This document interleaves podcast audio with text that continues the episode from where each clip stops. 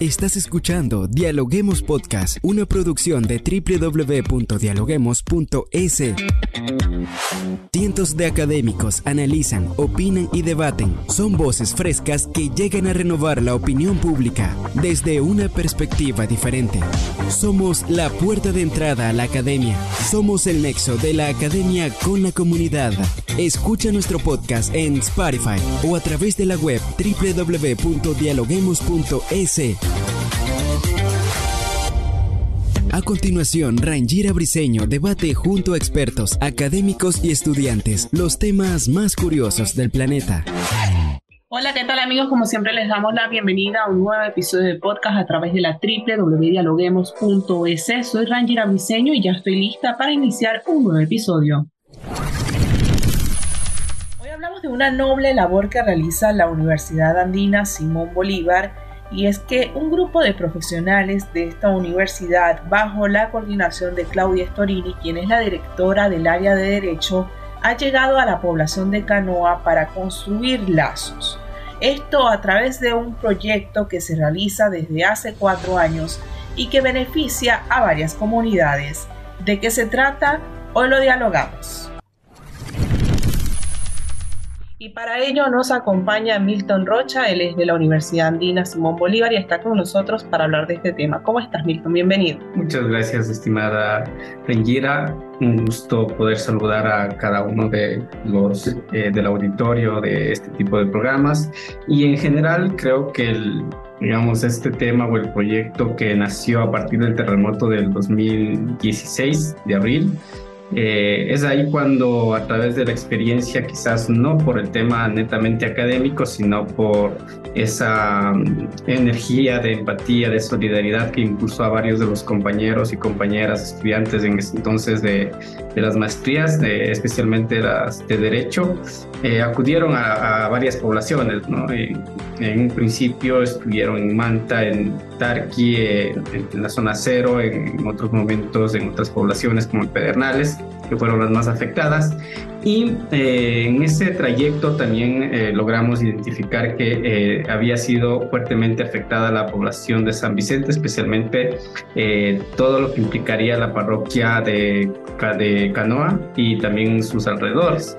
Y desde ahí comenzamos eh, con una idea de un acercamiento, el poder eh, establecer estos lazos, esa idea de la docencia, de la vinculación, de la investigación. Y, pero bueno, digamos que en principio más era el tema de, de ser empáticos con nuestros eh, compañeros, compañeras de la costa ecuatoriana que pasaron un terremoto y que no podíamos quedarnos con las manos cruzadas, teníamos que hacer algo al respecto. Como bien usted lo comenta, este proyecto nace. ¿Cuál ha sido la experiencia que se ha vivido durante estos cuatro años y por qué ha prevalecido en el tiempo? Bien, creo que eh, un primer punto es eh, un tanto formal. Eh, siempre ha habido esa idea de investigación, vinculación y docencia y que no puede apartarse de las problemáticas de una universidad y de intentar dar por lo menos alguna propuesta, sino es bien la explicación de por qué están pasando ciertos fenómenos. De ahí que lo otro, ya yo diría el fondo o la esencia de por qué nosotros hemos estado dentro de la población y con la población es porque generamos lazos, vínculos con, con la población, eh, allá ya no, no somos eh, eh, extraños, no somos la, la, universidad propiamente dicha, sino un círculo de, de amistades que, que, siempre están pensando en hacer cosas positivas para la población, sobre todo, sobre todo la, los grupos de atención prioritaria.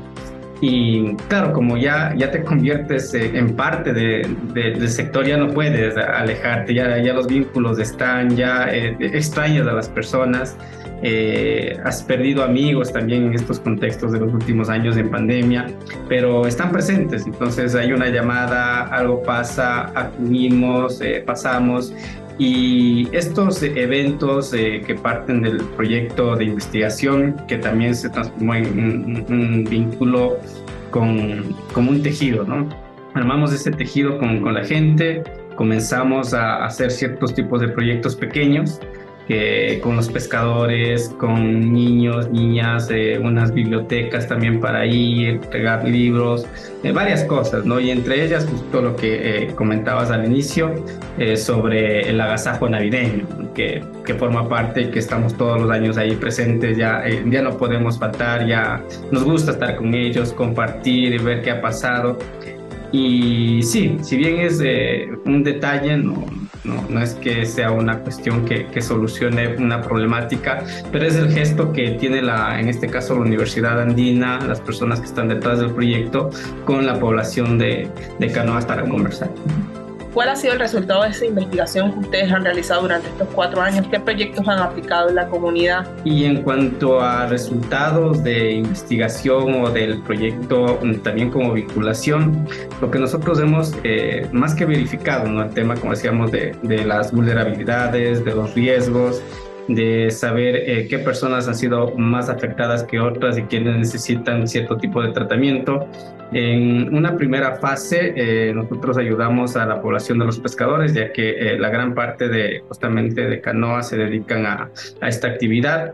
Entonces hicimos ciertas actividades sobre la entrega de redes, de insumos para la pesca, de también intentar formalizar una asociación más fuerte de pescadores, que el tejido de los pescadores se construya a través de eh, propuestas también de emprendimiento. Por ahí había eh, un proyecto con otras alianzas estratégicas que después se fueron sumando, fundaciones, organizaciones internacionales, entre otros, también pusieron dinero y el centro de acopio, por ejemplo, para la pesca en canoa.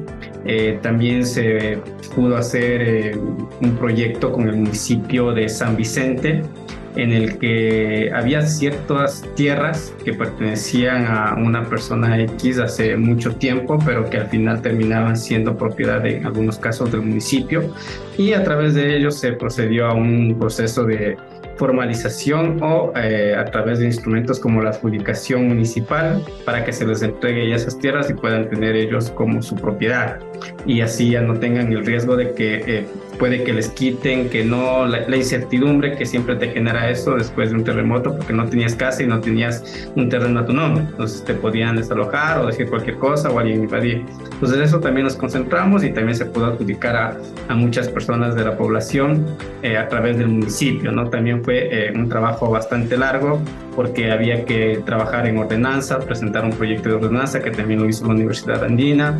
Eh, hablar con los concejales, hablar con el municipio, tener varias reuniones, tener varias reuniones con los expertos, ir a las inspecciones, realizar eh, trámites notariales, eh, también incluso trámites de registro civil, porque no tenías a veces documentación de las personas que, que estaban en, eh, en, estos terrenos como habitando. Y todo eso también pasó por la mano de buscar insumos y recursos para el proyecto. En un principio esto era un proyecto de investigación que a la larga se fue convirtiendo en uno de vinculación, uno de acción participación y varias modalidades, porque así fue la naturaleza de, de lo que fuimos realizando. Y sí, claro, no, te quería preguntar y hago una pausa acá.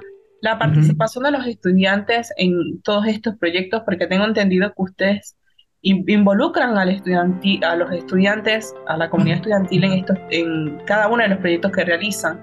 Entonces quisiera saberles cómo han vivido la experiencia, esta experiencia los estudiantes.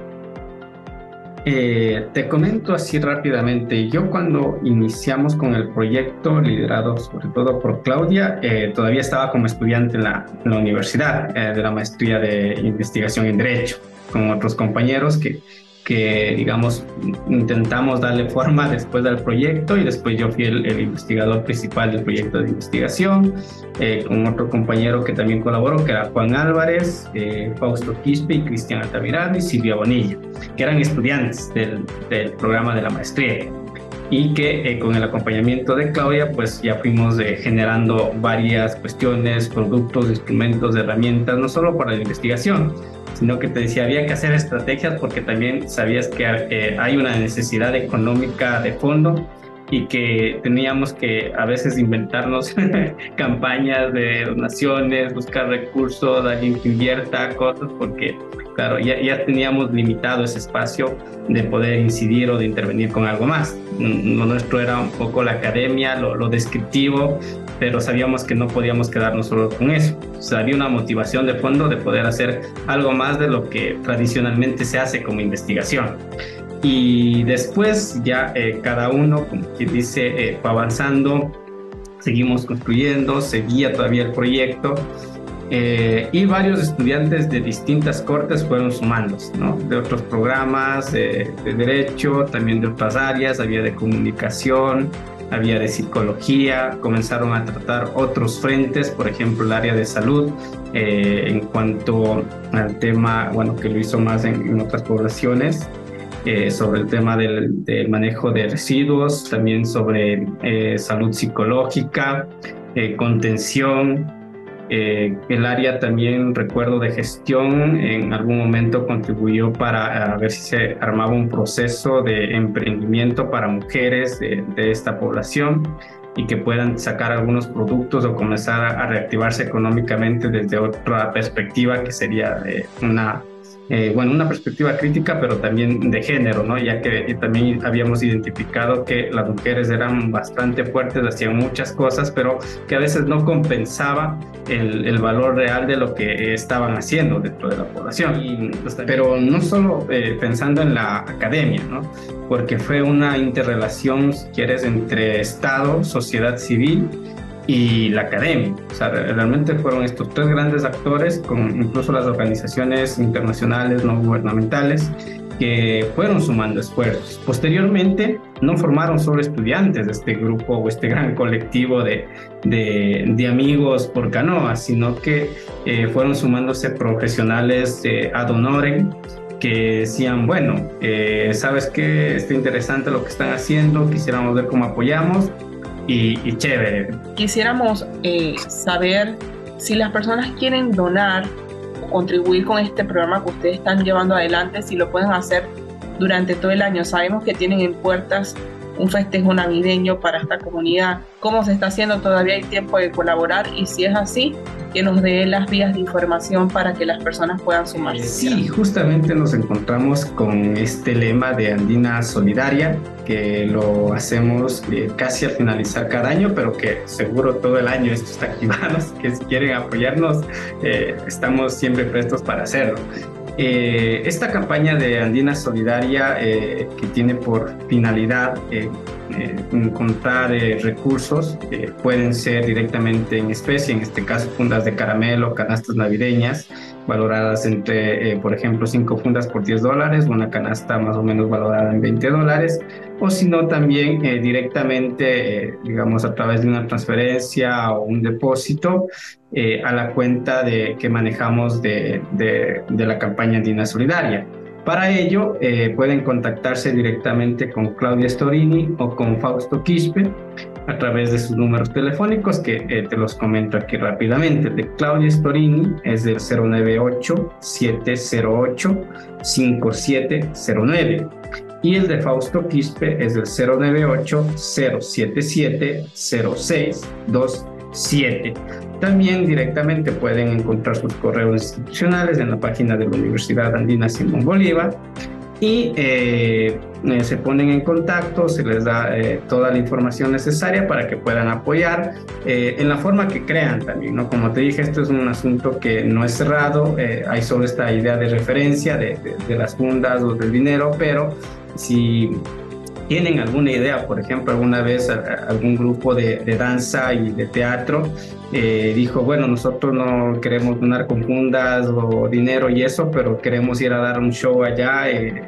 en el Parque Central y, vamos a hacerlo de esta manera, así que eh, lo único que queremos es que nos hagan el contacto con la gente de allá, porque igual, digamos, nosotros nos vamos con nuestra cuenta y llegamos y, montamos todo, así que todos son bienvenidos a, a cooperar, a ser eh, amigos de canoa. Bueno, una actividad que promueve generosidad, una actividad que promueve vinculación, trabajo con la comunidad, ayuda a los demás. Estamos ya en vísperas de la Navidad. Un mensaje de Navidad para todo el pueblo ecuatoriano que nos escucha.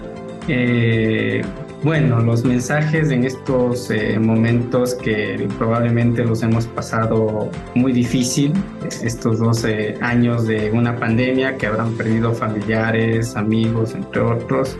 Eh, yo en primer lugar quiero eh, felicitar los esfuerzos, agradecer las luchas que internamente cada uno tiene, desearles que sigan teniendo esa fortaleza que aunque parezca difícil el camino, eh, encontraremos unas manos que puedan apoyarnos en algún momento eh, y que no estamos solos. O sea, hay que seguir luchando, hay que seguir avanzando, se vendrán mejores días, así que no hay que perder la fe y sumémonos todos a este tipo de causas, a este tipo de expresiones de solidaridad. Enviarles un fuerte abrazo y que las fiestas las pasen con las personas que más quieren y que recuerden con mucho cariño a aquellos que también ya se pueden. Así es, bueno, muchísimas gracias Milton por acompañarnos en nuestra cabina de podcast y por hablar de este maravilloso proyecto que como bien usted le decía es una experiencia que permite no solamente a las personas que trabajan en la universidad vincularse con otras comunidades y conocer sus realidades, sino también ayudar a quien más lo necesita, sobre todo en estos momentos tan difíciles. Muchas gracias por estar con nosotros. Muchas gracias a ustedes. Un buen día. Gracias por escucharnos. No se olviden de seguirnos en nuestras redes sociales, Facebook, Twitter e Instagram como Dialoguemos Info y visitar nuestra página web dialoguemos.es. Soy Rangira Briseño y seguimos dialogando en podcast. Esto fue Dialoguemos Podcast. Escucha todos los programas de Dialoguemos Podcast en www.dialoguemos.es. Suscríbete para no perderte ningún episodio. Estamos en Spotify. Sigue escuchando Dialoguemos Podcast, el nexo entre la academia y la comunidad.